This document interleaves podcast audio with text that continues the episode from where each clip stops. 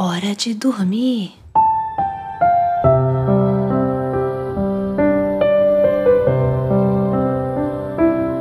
Há muito tempo, lá no Egito, o Faraó deu uma ordem muito má.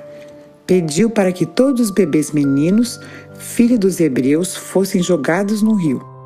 Miriam era a irmã mais velha de Moisés e, como uma boa irmã, ela sempre cuidou muito bem dele.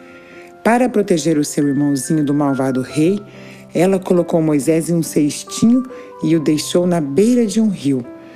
O cestinho percorreu um longo caminho pelo rio, até que chegou na filha do rei, que quis cuidar da criança. Preocupada, Miriam acompanhou tudo o que estava acontecendo e viu que o seu irmãozinho estava seguro. Moisés cresceu lá no palácio do Faraó.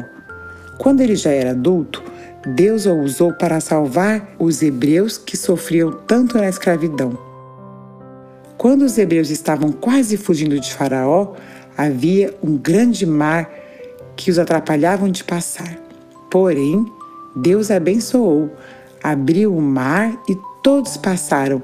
Aleluia! Com tamanha bênção, Moisés e todos os hebreus se alegraram muito, inclusive Miriam, que pegou um tamborim e, junto a outras mulheres, começou a tocar e dançar, louvando ao Senhor com muita alegria. Depois de conhecermos essa historinha tão legal, chegou a hora de dormir. Eu sou Cassiane Valadão e essa foi mais uma historinha de dormir dos Três Palavrinhas. Feche os olhinhos e tenha ótimos sonhos. Até a próxima!